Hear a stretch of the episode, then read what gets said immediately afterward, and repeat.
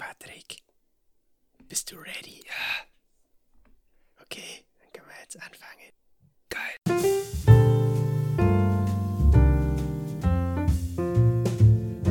Herzlich willkommen zu Literaturse mit Julian und Patrick. Setzt euch hin, holt euch was zu trinken, legt die Füße hoch. Ihr habt's euch verdient. Zieht euch aus, nicht so schüchtern und sperrt die Ohren auf, denn jetzt gibt's wieder mittelscharfe Literaturkritik. Viel Spaß!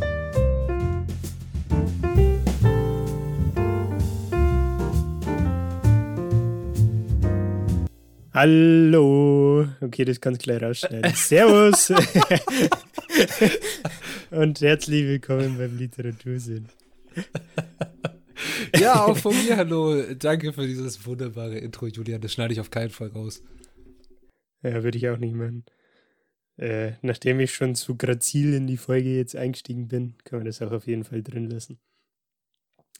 Spoilerwarnung, ich bin heute tatsächlich ein bisschen ver verballert, also nehmt mir das nicht übel. Aber der Patrick stellt heute auch ein Buch vor, deswegen bin ich da fein raus. Ja, du kannst dich schön zurücklehnen, dich entspannen, dich am besten ausziehen und äh, zuhören. ja Also ich, ich möchte. müssen wir aber nochmal eine kurze Pause machen. Nein, ich möchte das bitte hören, so diese Hintergrundgeräusche. Das wäre wär, wär sehr schön. Würde das alles sehr unterstreichen. Nee, aber in der letzten Folge haben wir auch eigentlich nur Bullshit gelabert. wenn ich mich zurückerinnere. Ähm, ja, aber um was geht's heute? Heute geht's um The Third Plate Field Notes on the Future of Food von Dan Barber. Und wie der Name schon verrat, verratet, verrät, genau, verrät, geht's um die Zukunft des Essens. Des Essens. Völlig. naja, also Dan Barber beschäftigt sich grundsätzlich mit der Frage, what's for dinner? Also was kommt auf den Tisch oder was gibt's zum Abendessen? Und er geht an Okay. die ganze Sache ran aus der Sicht eines Sternekochs. Also kurz vielleicht zu dem Autor. Dan Barber ist ein ausgebildeter Koch der Spitzenküche, hat zwei Restaurants, einmal das Blue Hill in New York, das ist so ein, könnt ihr euch vorstellen, wie ein typisches Menü-Restaurant. Es hat einen Michelin-Stern, glaube ich. Und dann hat er noch das Blue Hill at Stone Bars. Und ähm, Stone Bars ist eine Farm, wo er auch die meisten seiner Zutaten anbaut oder auch züchtet. Also er hält auch Tiere wie Hühner, Schweine. Ich glaube auch ein paar Schafe haben sie. Also da gibt's. Wir haben auch einen coolen Instagram-Account, den werden wir auf jeden Fall euch ähm, verlinken. Da könnt ihr auch mal reinschauen. Und Okay. der Dan Barber verfolgt so einen Farm-to-Fork-Kochstil. Weißt du, was das ist? Zufällig, Juli?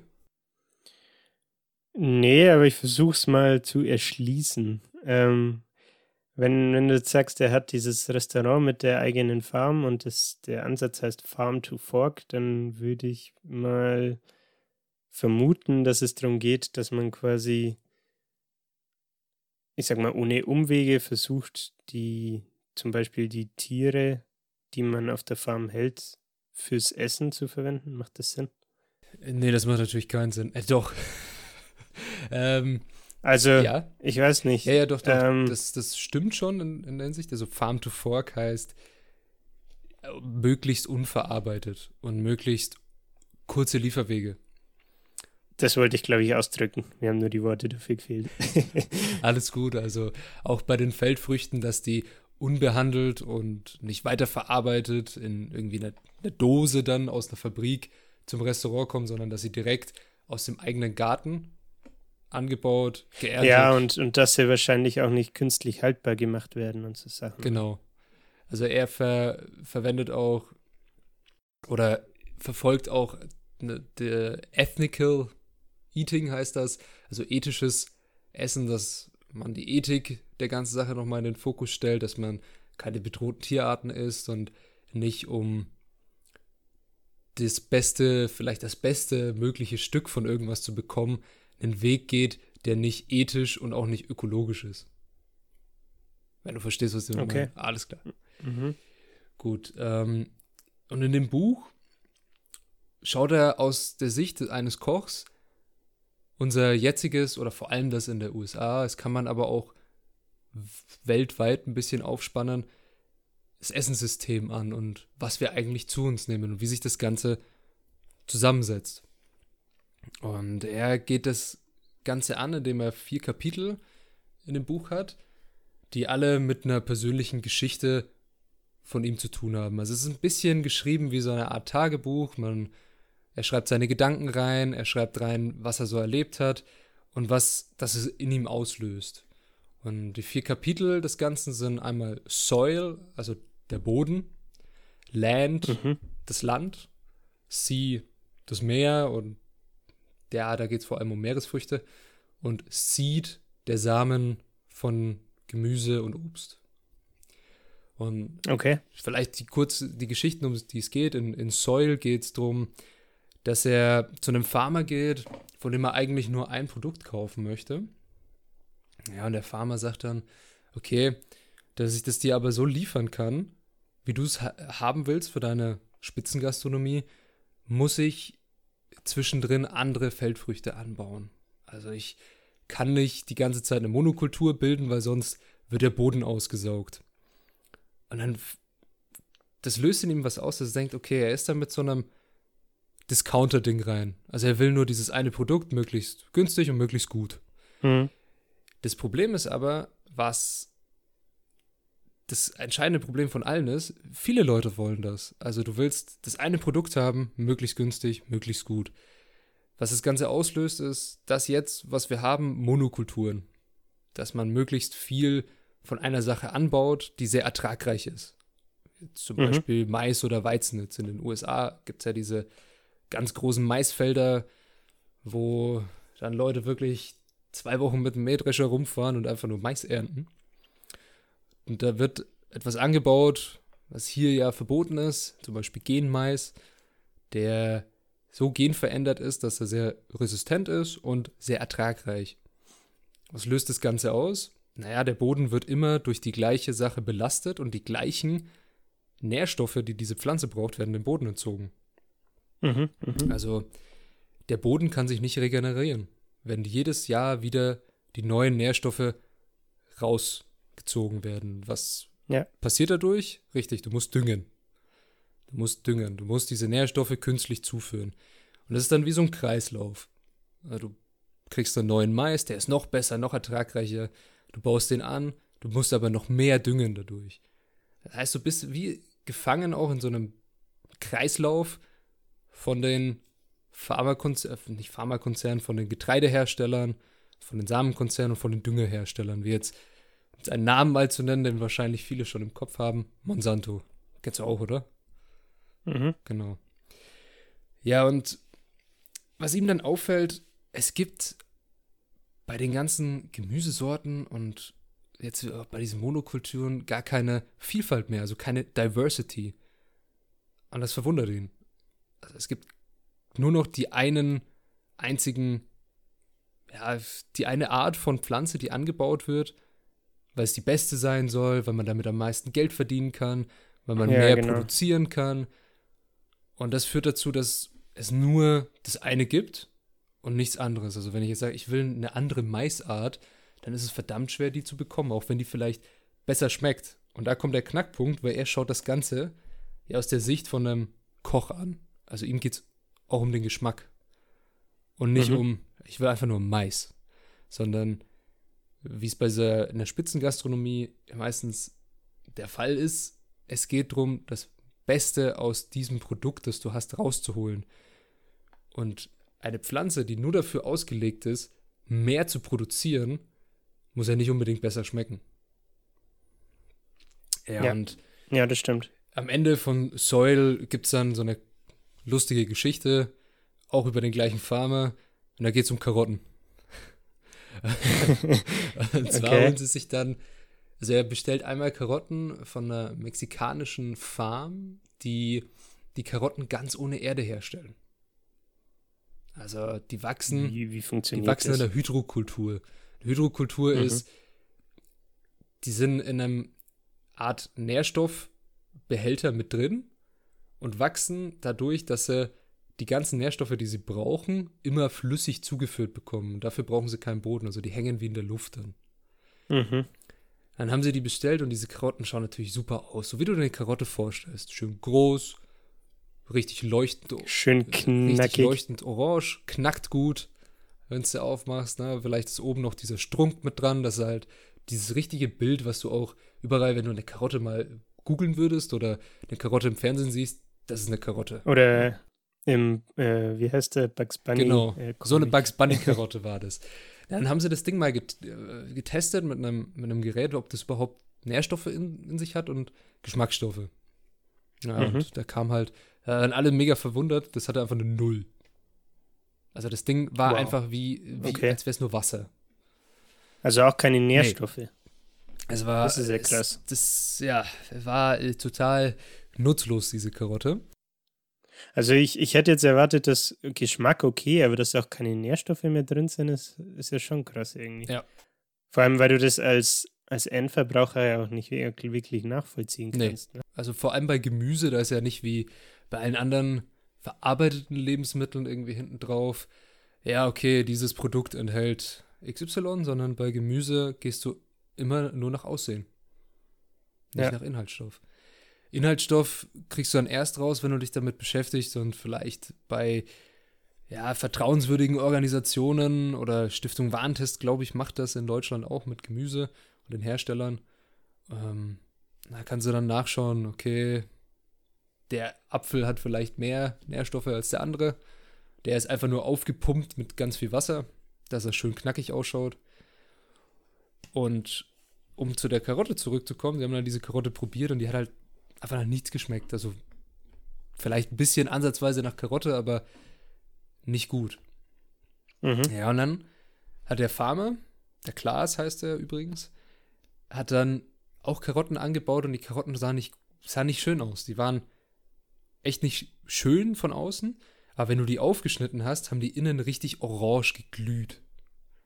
Mhm. Naja, und weil die nicht schön aussahen, da gab es mit seiner Frau dann so ein Gespräch, so, hm, ah, hm, kann man die überhaupt essen, wenn die so ausschauen halt? Und seine Antwort war darauf einfach nur, taste the goddamn carrot. Ist, dann ist das, dann ist das äh, Kapitel auch zu Ende, also es geht dann wirklich um den Geschmack von diesem Ding. Ja. Aber das erinnert mich gerade irgendwie, hast du schon mal aus dem eigenen Garten Erdbeeren gegessen? Da- Daran erinnert mich das gerade irgendwie, weil die auch meistens, ich sag mal ein bisschen, wie soll ich das ausdrücken, deformierter sind als die aus dem Supermarkt. Aber ich finde, der Geschmack ist halt, man merkt halt irgendwie trotzdem, dass es ist halt irgendwie anders. Ja. Also, das, an das, da musste ich gerade dran denken, irgendwie als, als Ja, ich habe anderes Beispiel dazu Auch vielleicht. vielleicht so ein Ding, ich habe, als ich vorhin einkaufen war, habe ich dann heimgefahren und habe ähm, B5 aktuell gehört. Den, den, den besten Sender Okay. in Bayern. Und ähm, da kam ein Beitrag über auch die Landwirtschaft und die Herstellung von Humus. Mhm. Weißt du, was Humus ist? Äh, basiert auf Kichererbsen, Nee. soweit ich weiß. Ja, das auch. Also es ist äh, auch die, die unabdingbare Droge aller Veganer. Aber Du meinst äh, Humus im Sinne von Genau, Erde. Humus ist auch, ich weiß nicht, ob das, gibt es in, in anderen Teilen Deutschlands auch den Begriff Humus für Erde oder ist das nur hier bei uns so? Weiß das nicht. Das kann ich dir ehrlich gesagt gar nicht Wäre mal sagen. interessant, wenn jemand zuhört, Also der ich- nicht aus Bayern ist. Ich, ja, ich hätte jetzt im ersten Moment an den veganer Humus denken müssen. ja, den habe ich auch erst gedacht, aber dann ist mir aufgefallen, warte, da, da redet einer von irgendwie Zuckerrüben und dann so, hä? Okay. Ähm, Ja. Und Humus wird ja hergestellt, oder der, oder Humus ist ein Begriff für guten Boden. Und guter Boden kann sich nur bilden, wenn er geschont wird. Das heißt, wenn du was zum Beispiel anbaust und im nächsten Jahr baust du ein anderes Gemüse an oder eine andere Feldfrucht, die schonender ist für den Boden oder andere Nährstoffe braucht, dass sich der Boden wieder regenerieren kann, dann lässt du es mal brach liegen ein Jahr, wo dann einfach nur eine Wiese drauf ist Hm. und das verkaufst du dann als Heu oder wie auch immer. Und durch die Nährstoffe, die dann wieder zurück in den Boden kommen und durch das absterbende Gewächs, was auf dem Feld ist, bildet sich guter Boden und Humus. Das habe ich früher auch mit meinem Großvater, der hat so einen Schrebergarten, da haben wir dann selber gemacht, also durch die alten abgestorbenen Pflanzen und Blumenreste und Gemüsereste auf dem Kompost. Und wenn du den Kompost immer wieder durchlüftest, hast du nach einigen Monaten und auch Jahren immer wieder mehr Humus, der sich unten dann bildet. Also aus den abgestorbenen Pflanzen entsteht dann Erde. Mhm. Und diese Mhm. Erde ist der beste Dünger, weil gute Erde bringt gute Pflanzen raus. Das ist auch die Devise von dem Farmer in dem Buch. Wenn die Erde gut ist, dann kann die Pflanze gar nicht krank werden. Also seine, seine Theorie und seine These ist, nur schlechter Boden macht schlechte Pflanzen und schlechte Pflanzen brauchen dann Pestizide, damit sie überhaupt wachsen. Mhm. Äh, schlechter Boden so definiert, dass keine, also dass die Nährstoffe so aufgebraucht sind, dass sie quasi künstlich ergänzt werden. Entweder das oder durch zu viel Dünger auch in gewisser Weise übersäuert Mhm. ähm, Okay. oder durch zu viel Pflanzenschutzmittel vergiftet, dass nur noch das da wachsen kann, was mit diesem Pflanzenschutzmittel besprüht wird und nichts anderes mehr. Dass sie einfach alle Pflanzen außer diese eine Feldfrucht, die da wie jetzt ein Mais, der da dann angebaut wird, wachsen kann. Sonst kommt da nichts mehr raus. Mhm. Das ist Okay. schon sehr interessant. Also in dem, in dem ersten Kapitel. Ja, es hat das, das erste dann eigentlich so abgeschlossen. Da sind noch ein paar andere kleine Geschichten mit drin. Ja, aber du wolltest gerade was sagen. Ich wollte es nur noch mal zusammenfassen oder kurz meinen Senf dazu abgeben. Dafür sind wir Ich hier. finde es halt, jawohl, ich finde es halt insofern interessant, als weil das Themen sind, mit denen man sich so eigentlich nicht beschäftigt. Und eher wie so ein, wie so ein Privatdetektiv, äh, der quasi darlegt, was seine Erfahrungen sind und wie er dieses, diese Tatsachen, dass die Böden teilweise dann so äh, ausgelaugt sind und deswegen äh, zum Beispiel das Gemüse so, ich sag mal, nährstoffarm oder geschmackslos oder beides ist, ähm, dass er das quasi aus seiner Koch, Chefkoch-Brille aufdeckt und ich sag mal, dem Leser auch ein bisschen näher bringt. Ja. Ne? Weil so im Alltag würde ich mir darüber jetzt, glaube ich, keine Gedanken machen, muss ich sagen. Hm, Macht man sich auch nicht wirklich, ne. Denkt man sich, oh, verdammt, der Preis für Paprika ist schon wieder gestiegen. Ja. Ja, das ist ähm, mit Gemüse und vor allem nachhaltiger Landwirtschaft, das ist ein sehr, sehr wichtiges Thema für die Zukunft. Und Auf jeden Fall. auch ja. jetzt für die Gegenwart, weil eine Überproduktion von Lebensmitteln ist einfach nur schlecht. Kann man nicht anders sagen.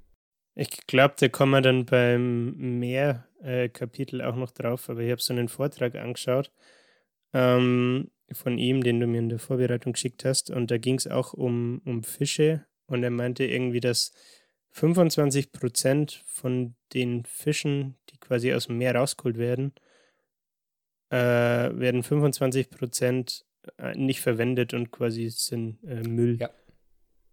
Das fand ich Ähm, krass. Aber da kommen wir bestimmt dann später noch Das, drauf. das kann man äh, ganz kurz vielleicht anmerken. Weißt du, warum das so ist? Ah, Ich glaube, ich bilde mal ein, er hat das irgendwie so erklärt, dass man, weil die Menschen und die Konsumgesellschaft äh, die, nur die großen Fische will, wie zum Beispiel, was weiß ich, was ist groß, Thunfisch, Lachs. Und deswegen so kleinere Fische keine Verwendung finden? War das, war das der Grund? Ja, das ist richtig, auf jeden Fall. Und er nimmt sich und seine Kollegen, also alle Küche da, äh, Köche da auch in die Verantwortung, weil Köche bestimmen in gewisser Weise, was als gutes Essen angesehen wird. Mhm. Ja, äh, okay, ich verstehe, worauf du raus willst, glaube ich, dass die Köche quasi sich Gedanken dazu machen, wie kann ich jetzt so einen kleineren Fisch attraktiv in, einem, in Form von einem Gericht präsentieren, sozusagen. Genau. Also du hast Das auch Ja, schmeckt. du hast ja die, die Klassiker, wie du schon gesagt hast, Thunfisch und Lachs. Um, dann denkt sich jeder, okay, Thunfisch und Lachs, das kriege ich auch im Restaurant, das schmeckt immer gut, das will ich auch daheim. Und dann gibt es Ja. vielleicht irgendeinen anderen kleinen Fisch, mir fällt jetzt gerade keiner ein, denn so ein Müllfisch, aber dann gibt es so irgendeinen kleinen Fisch, der wird immer gefangen, weil der immer bei den anderen mit rumhängt. Und der wird immer gefangen und niemand will diesen Fisch haben. Der schmeckt vielleicht gar nicht so schlecht, aber niemand will den weil mh, hm, den kenne ich nicht. Vielleicht schaut er komisch aus. Mhm. Hat er einen komischen Namen. Und ich weiß nicht, wie der schmeckt. Ich weiß nicht mal, wie ich den zubereiten soll. Und dann wird er natürlich auch nicht angeboten, weil keine Nachfrage danach ist. Wenn keine Nachfrage da ist, dann gibt es auch kein Angebot. Klar. Und das ist sehr schade. Und da ist halt eben dieser Gedanke, den, oder dieser Satz, den er da gesagt hat, okay, wir als Köche bestimmen, was die Leute nachfragen. Und das ist auch Ganz schön deep, wenn man drüber nachdenkt. Ja, ne? also jetzt wird das natürlich auch ein bisschen aufgerüttelt durch so soziale Medien wie Instagram und irgendwelche Foodblogger, die dann immer ihr ganzes Essen posten, aber auch die sind abhängig von dem Restaurant, der das da kocht. Ja, beziehungsweise ist es, glaube ich, wenn man das mal so vom, vom Lauf der Dinge sieht, lassen sich ja die Foodblogger, denke ich mal, auch gewissermaßen dann wieder von den Köchen äh, Ja. beeinflussen und sind quasi nur nochmal so eine Zwischenebene zum letztlichen Instagram-Nutzer, der dann zu irgendeinem Influencer folgt oder so. Ja, bei den, bei den Foodbloggern kommt noch eine andere entscheidende The äh, Sache mit rein. Es muss immer gut ausschauen. das stimmt, ja. Und Tatsache. Klar ist, sagt, sagt man, wie man so schön sagt, ne, das Auge isst immer mit. Aber das Größte ist eigentlich der Geschmack. Und den kannst du nicht irgendwie jemanden teilen, den musst du selber erleben. Eine cool, kleine Anekdote dazu vielleicht. Ich war, habe ich glaube ich in irgendeiner anderen Folge schon erzählt gehabt, ähm, über Silvester in Barcelona und da waren wir in so einem kleinen spanischen Restaurant. Und ich habe da Fisch bestellt, hatte aber keine Ahnung, was das für ein Fisch ist. Habe ich noch nie gehört. Ich habe mir ist der Name leider entfallen. Und der Fisch war auch echt nicht groß. Also das war sehr überschaubar. Ähm, sagt dir eine Makrele was? Mhm. von der, von der Größe her. Der war vielleicht, also ich würde fast sagen, ein Drittel oder so von der Größe her. Also schon ziemlich klein. Und noch nie probiert, noch nie gegessen und der hat richtig gut geschmeckt, muss ich sagen. Also Ja. Props gehen raus. Pro Props gehen raus an den Makrelenmann, ne? Gut. Ähm, ja, dann kommen wir zum zweiten Kapitel, ich sagen, und zwar Land. Um, und da geht es um eine Geschichte, die ja mit Gänsen zu tun hat. Es geht um Gänse. Um Äh, Weihnachtsgänse. nee, nicht um die, sondern um das, was in, vor allem in der französischen Küche und auch in dieser ja, Sterneküche sehr beliebt ist, Gänseleber. Hast du schon mal probiert? Mir schmeckt es persönlich nicht. Ich habe es noch nie probiert, muss ich sagen. Aber viele schwören darauf und in der französischen Küche ist ja Gänseleber sowieso das Nonplusultra. Ja, gut. Die essen aber auch Schnecken. also, was soll ich Okay, sagen? bei uns gibt es auch Sülze, also ich, ich, Ja, stimmt auch wieder. Da können wir jetzt anfangen mit ekligem Essen. Oder vermeintlich eklig von beiden Seiten, ne? Ja, stimmt. Ja, und Gänseleber, weißt du, wie die so herkömmlich hergestellt wird? Oder wie die eigentlich heißt? Ich habe ich hab absolut keinen Also Dunst, aber ich hoffe, du wirst mich gleich erleuchten. Ich werde dich sowas von erleuchten. Die Gänseleber hat einen anderen Beinamen, der heißt Stopfleber. Und Okay. zwar werden die Gänse, damit sie möglichst dicke Lebern bekommen, Mhm. So heftig gefüttert, also sie können eigentlich nicht mehr essen, also werden sie gestopft. Das heißt, du steckst den Trichter in den Mund und gibst denen das Essen, so dass sie es halt essen müssen. Mhm. Und äh, fettest die richtig voll, dass ihre Leber schön fett wird und sie halt richtig fette Gänse werden, weil das ist, was die Leute wollen. Schöne gelbe, also durch das Fett ist ja gelb, gelb durchzogene Ja. Lebern. Wenn das mal die Peter wüsste. Das wissen die. Also, und das ist. Äh, Nee, aber das, keine Ahnung, hört sich irgendwie nicht so gesund an, muss ich Äh, sagen. es gibt auch, auch Haufen Videos davon, also es ist echt nicht schön anzusehen und das ist auch nicht ähm, schön für die Tiere. Hm. Aber die Leute machen das, weil die Nachfrage so groß ist nach Leber, nach Gänseleber, dass die es nur so herstellen können. Okay.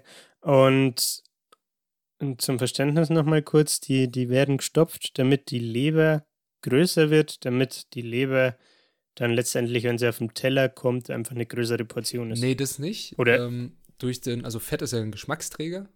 Hm. Ach so, Und okay. wenn die Leber verfettet, dann bildet, bindet sich mehr Geschmack in der Leber. Also du hast dann so eine Okay. schöne gelbe Fettschicht außenrum und die glänzt dann gelb.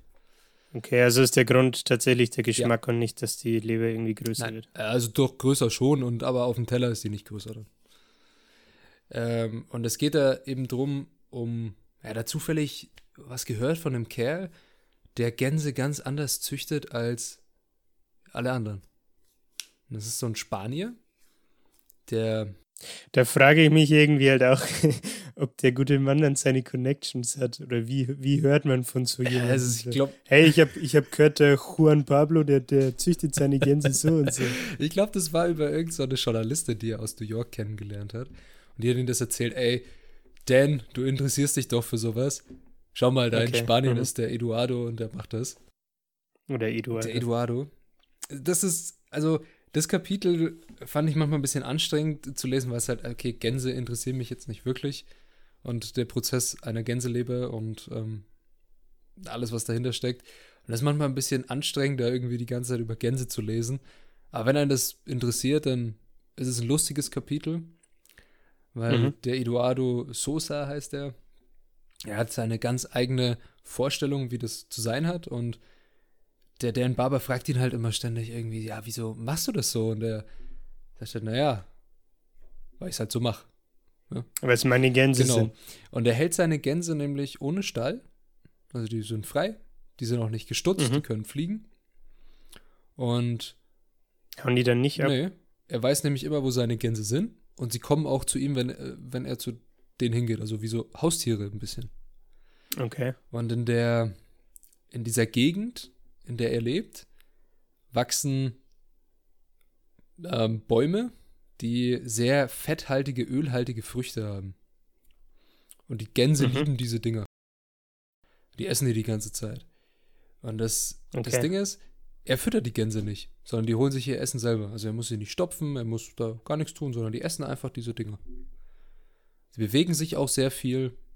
Sie werden auch gut fett, aber sie sind nicht so fett wie jetzt diese Stopfgänse. Sondern gesund fett. Genau, sie sind richtig muskulös fett. Mhm. wie, ein, wie ein Sumo-Ringer. Nee, ähm, und auch wenn, Patrick aus Japan. auch wenn er sie dann schlachtet, kommen sie freiwillig zu ihm. Okay, krass. Und die Leber schaut nicht mit Fett durchzogen aus, sondern die ist grau. Also wie so eine. Ja, Wenn sie mit Fett durchzogen ist, dann ist sie genau. gelb. Und dann Mhm. probieren sie die, die Leber eben. Also er hat daraus Leberpastete gemacht in einem Glas. Und dann probieren sie die und der, ja, der Dan Barber ist hin und weg. Und er hat Mhm. noch nie so eine geile Gänseleber gegessen und ist ja völlig über allen Wolken. Und dann fragt er ihn, naja, wie schaut's denn aus mit Köchen? Wem, wem gibt's denn das, der das kochen und verkaufen darf dann? Seine Antwort ist da einfach nur drauf, äh, niemand von den Köchen hat meine Gänseleber verdient. Also die, dieses Kapitel ist sehr interessant von Anschauungen, wie etwas zu sein hat und wie Ja. es dann tatsächlich umgesetzt wird und was dann rauskommt. Also wie man durch einen ganz anderen Ansatz ein viel besseres Produkt herstellen kann. Ja. Ja, ist ja auch gewissermaßen Innovation, was der Eduardo da betreibt, ne? Also von diesem, hey, ich stopf die, die Tiere mit dem Trichter, dass die, die, die Leber fettiger wird, zu, hey, ich lasse die einfach frei leben und die, die ernähren sich quasi selbstständig. Und durch diese Ernährung wird die Leber eben besser. Ist ja auch, keine Ahnung, vielleicht können sich die Franzosen ja da was abschauen. Ja, das Problem ist tatsächlich dieses oder diese Übernachfrage, dass jeder das will und möglichst günstig und gut. Hm, ja klar. Und Massenproduktion. es entsteht, so. ja, es entsteht eine Massenproduktion auch für so einen vermeintlichen Luxusartikel. Also man schafft einfach alles zu industrialisieren, auch eine Gänseleber, was in der Fleischproduktion und in der Essensproduktion ein Luxusgut immer noch ist. Aber du Mhm. schaffst es trotzdem, eine Industrialisierung reinzubringen, indem du Gänse züchtest, die genetisch größere Leber bilden, ähm, Futter herstellst, dass die Leber noch größer wird und so weiter. Und, und sind noch mehr Stoff. Genau, dann Gänse, die du schneller schlachten kannst, was ja bei den Schweinen auch das ist, was man da macht. Man züchtet Schweine, die man schneller Fett bekommt, dass man sie schneller schlachten kann, dass man schneller Fleisch herstellen kann, dass man billigeres Fleisch hat. Ja. Das ist Wild. Industrialisierung und ja, Kapitalismus auch einfach auf Tiere übertragen. Das ist das, was wir machen. Es ist halt das größte Problem. Da geht es in Land auch, ein Thema ist dann noch ähm, Hühnchen. Mhm. Und äh, es war ja, gab es irgendwie auch so Haufen Sätze, ja, Amerikas beliebtestes Fast Food und äh, Amerikas favorite dish und sowas, sondern Chicken. Und da geht es um die Geschichte von so einem Kerl, dessen Hühnchen eigentlich jetzt alle Farmen in den USA bevölkern. Und zwar hat er durch, ich glaube, das war sogar eine Frau, aber ich weiß es nicht mehr so genau. Auf jeden Fall hat sie Hühner gezüchtet und hat dann durch Selektion und durch Zücht, also Züchten und Selektieren, welches Huhn ist das bessere, welches wird schneller mhm. erwachsen und das immer weiter betrieben und jetzt gibt es eigentlich nur noch eine Hühnerrasse auf dem Markt, die am meisten Eier legt, am längsten Eier legt, also von den Jahren her, am schnellsten groß wird. Ähm, dann das mit der. Also die Alpha-Tiere genau, unter den Hühnern. Das Problem, was die, sind es mal Problem, was die Hühnchenindustrie ja noch hat, dass sie am Anfang nicht wirklich wissen, ob da jetzt ein weibliches Huhn oder ein männliches Huhn rauskommt und die Küken hm. geschreddert werden, was ja immer noch Praxis ist, wenn sie männlich sind. Das haben sie noch nicht rausbekommen, wie sie das ändern. Aber das wird wahrscheinlich, da wird auf jeden Fall dran geforscht. Das kannst du sicher sein. Hm. Ja, und ähm, wie hängt es dann noch mit Soil zusammen, dieses Land? Das hört man dann auch in dem Kapitel noch. Das ist eine Überproduktion von Weizen, also immer ertragreichere Weizensorten, äh, größere Felder, wo es angebaut wird, besserer Dünger. All das Ganze führt zu mehr Weizen. So, die Leute können aber nicht mehr Weizen essen. Also ist ja schon eigentlich ausgeschöpft der Markt für Menschen. Was macht man? Man tut es zu den Tieren. Heißt mehr Weizen, billiges Futter für die Tiere. Dann gibt es mehr Hühner. So, jetzt gibt es zu viele Hühner. Also niemand kann so viele Hühner essen. Mhm. Was mache ich mit denen? Dann werden die Hühner weiterverarbeitet zu Fischfutter. Und dann okay. füttert man Fische in Fischfarmen mit Hühnern. Ich bilde mir ein, er hat in diesem Vortrag, den ich angeschaut habe, auch angesprochen. Ich weiß nicht mehr, ob es da auch sogar um die Hühner ging oder ob das ein anderes Tier war. Aber er meinte, dass die versuchen halt möglichst viel von diesem Tier dann zu verwenden und zu verwerten. Mhm. Und hat irgendwie erzählt, dass die die Knochen hernehmen und hoffentlich erzähle ich jetzt keinen Scheiß, aber ich glaube, dass die die hernehmen, um dann Kohl, also quasi Grillkohle draus ja, zu machen. kannst du machen. Das fand ich irgendwie auch verrückt. Das also das war ich mir auch nicht bewusst drüber, dass sowas Knochenkohle ähm, aus, aus Fisch weiß ich nicht, weil Fischgräten sind meistens ein bisschen zu porös dafür, aber Knochenkohle mhm. geht auf jeden Fall. Und das macht er auch selber. Also da auch selber, oder wenn ihr auch mal auf Instagram schauen wollt, der hat da mal so einen Post gemacht, wie er aus, ich glaube, das waren Schweineknochen, Kohle gemacht hat und dann darauf irgendwas geröstet. Mhm. Ja, bei diesem Vortrag hat er auch Bilder gezeigt, wie, wie das dann ausschaut. Also schon, schon verrückt, dass das ja, geht. Ja, bei dem, was du gerade gesagt hast, mit dem alles verwenden, also wir waren jetzt schon bei den Fischen angekommen, die bekommen die Hühnchen zu fressen und das ist dann der Übergang vielleicht zu Sea. Da geht es auch wirklich um einen Koch in Spanien, nochmal in Spanien, der alles verwendet vom Fisch und der nimmt zum Beispiel die Augäpfel der Fische, um Soßen anzudicken. Okay. Also du kannst mit Augäpfeln, weil die eigentlich benutzt du die ja nicht, außer du machst einen Fischkopf-Eintopf. Weil sonst mhm. was brauchst du ein, ein, Auge vom Fisch. Und er nimmt die, um seine Soßen anzudicken und dann kriegen die einen, ja, also wie so einen Seegeschmack, hat es der, den Barber beschrieben. Also wie als würdest du das Meer noch mit reinschmecken. Mhm. Aber vielleicht ein kurzes Zitat noch zu dem Ding mit Hühnern und Fischen. Er hat zu einem Freund von sich gesagt, Don, what's sustainable about feeding chicken to fish? was ist daran nachhaltig? Das ist eine gute Frage. Ja. Ich höre jetzt auch keine an. ja, es, es, gibt einfach keine darauf. Ähm, also das Buch ist eigentlich voll mit irgendwelchen Zitaten, die man sich da rausschreiben könnte und die einen zum Nachdenken anregen. Und im letzten Kapitel, das wir jetzt noch hätten, wir Seed. Da geht es dann um Samen und das Gen verändern zum Beispiel auch.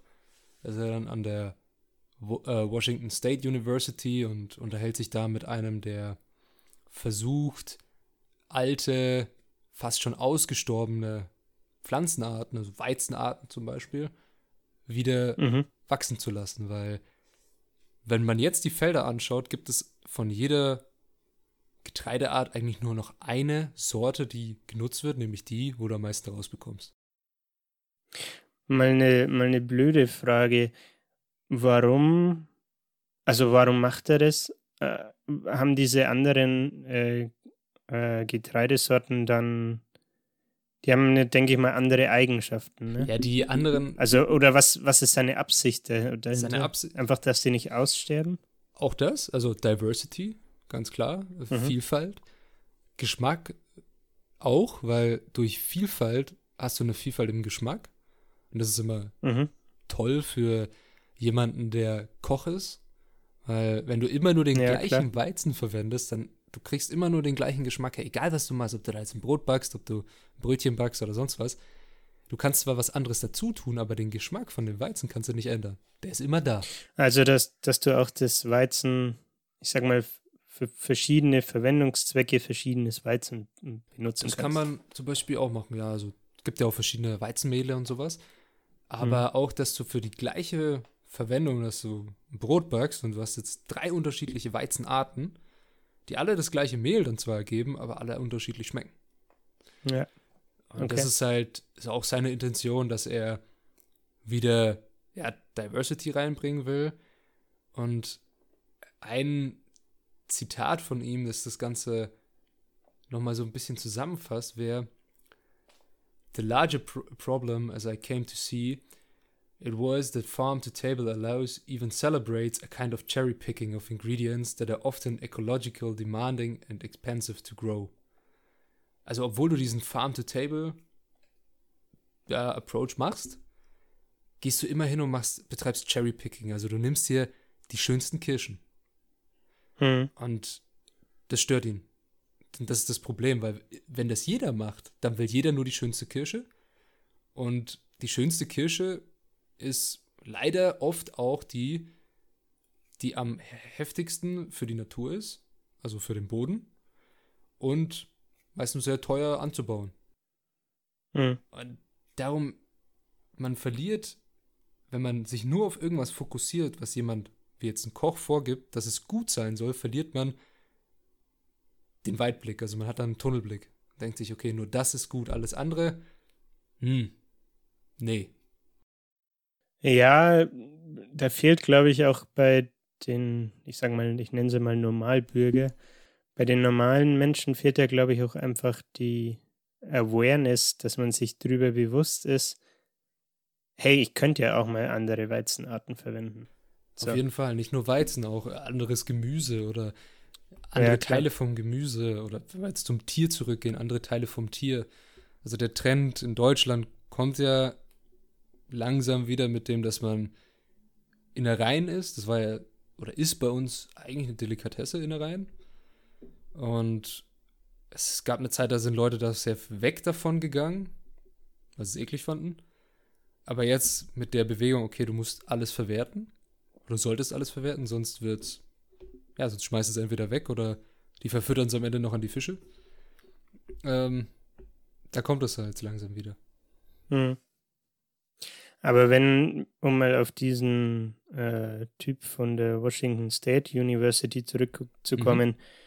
wenn der jetzt sagt, hey, ich, ich habe die Absicht, dass wieder verschiedene Weizenarten gezüchtet werden, hat der denn dann auch Abnehmer dafür? Oder also hat er Leute, die dann wirklich sagen, hey ja, ich habe Interesse an diesen verschiedenen Weizenarten? Also und die ihm das abkaufen oder das, so? Äh, ob es im Buch jetzt drin steht, das weiß ich jetzt gerade nicht mehr okay. komplett.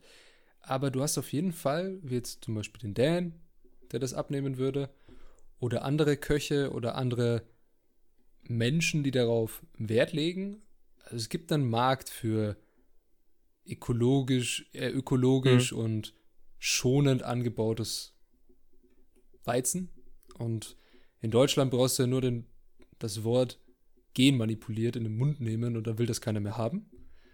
In den USA ist das ja gang und gäbe, dass man genmanipulierten Mais, genmanipulierten Weizen, ich weiß nicht, was man noch alles genmanipuliert hat, wahrscheinlich fast jedes Feldfrucht, äh, damit die einfach ertragreicher werden und größere Früchte bilden.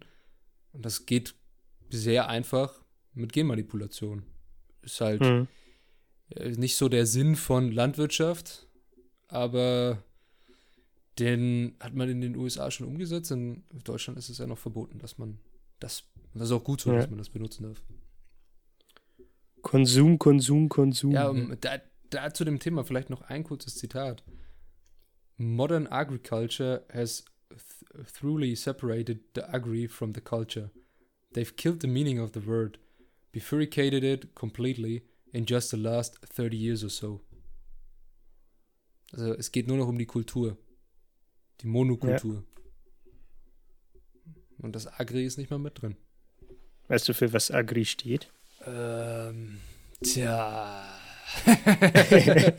okay. Ich dachte, hier steht schon wieder nur ich am Schlauch.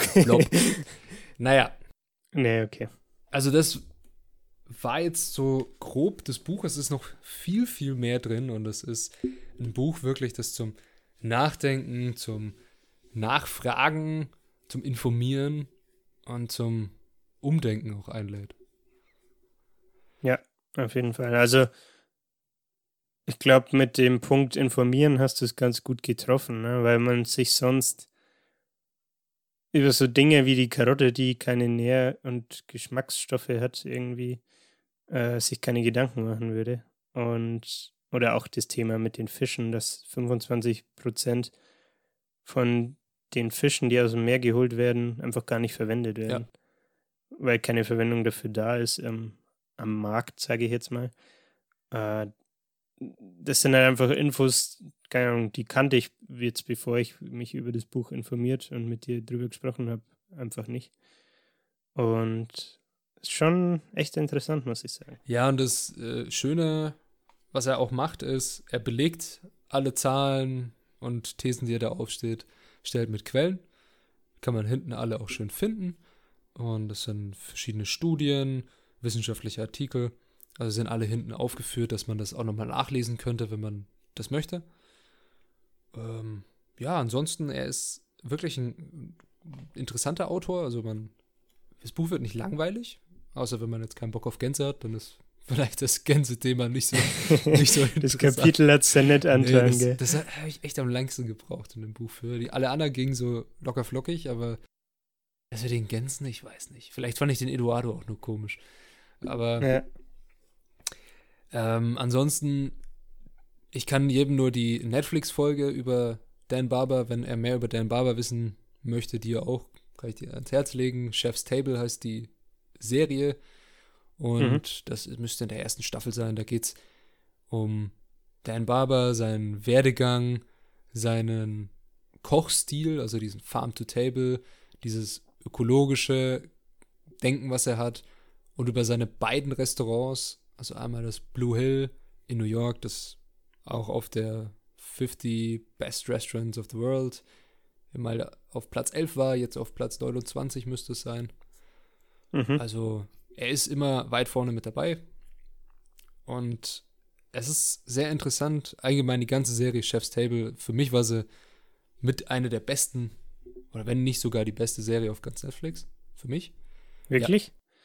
Ja. Ich habe, ich muss ehrlich sagen, ich habe da noch nie reingeschaut. Äh, wenn man sich für Essen oder nicht direkt Das Ding Essen, ist halt, eigentlich sollte sich jeder dafür interessieren. Ja, für, ich sag mal, für Gastronomie und Kochkunst interessiert und die Menschen dahinter, dann ist es echt cool gemacht und was die Serie macht, sie greift jetzt nicht irgendwie jemanden oder greift jetzt nicht nur Leute, die drei Michelin-Sterne und sonst was haben, auf, sondern auch welche für die Kochen eine ganz wichtige Rolle in ihrem Leben und für die mhm. Gemeinschaft um sie rum hat. Mhm. Und das ist, ja, das ist eine super Serie. Ich finde sie cool. Ansonsten kann ich das Buch nur jedem empfehlen.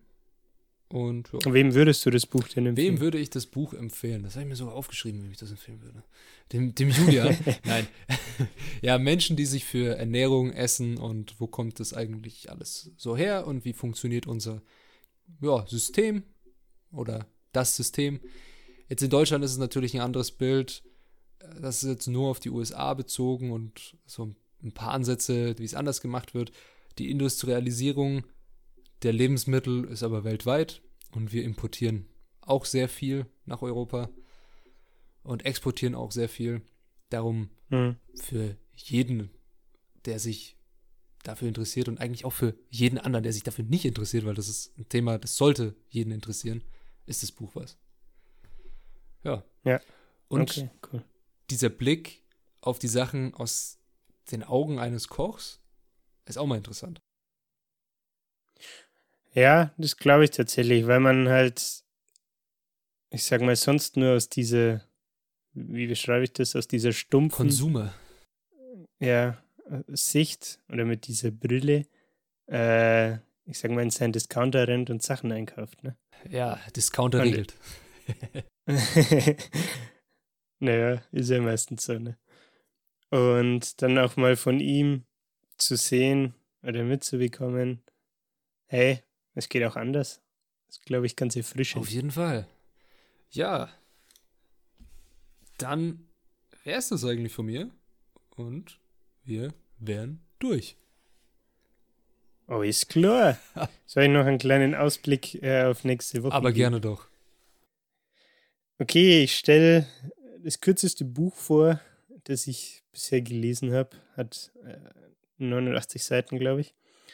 Und das Ganze nennt sich Anything You Want von Derek Silvers und es geht im Endeffekt um 40 äh, ja, Lehrstunden für Selbstständige, die er aus seiner eigenen Erfahrung machen konnte. Und er geht quasi auf seine Story ein und hat dann immer pro Kapitel so eine Lehrstunde und sagt, was er gelernt hat und was er anderen Leuten an Rat äh, geben würde. Finde ich sehr, sehr cool, das Buch. Kann man auf eine Stunde lesen. Auf eine Stunde. Ja, also steht in, im Vorwort steht Ein guter Buchquickie also. Ja, ja. ja dann, äh, ich freue mich auf nächste Woche. Ich sage schon mal danke, dass ihr eingeschaltet habt und ja, schöne Woche. Wir hören uns nächsten Sonntag. Ciao. Jo, auch von mir. Danke, dass ihr uns zugehört habt. Ich hoffe, das Thema äh, hat euch interessiert. Mal, mal wieder kein Thriller von Patrick, glaube ich, ganz erfrischend für zwischendurch. Und schaltet nächste Woche Sonntag wieder ein. Wir sehen, hören, sprechen uns, wie auch immer. Folgt uns gerne auf Instagram. Ich bin raus. Servus.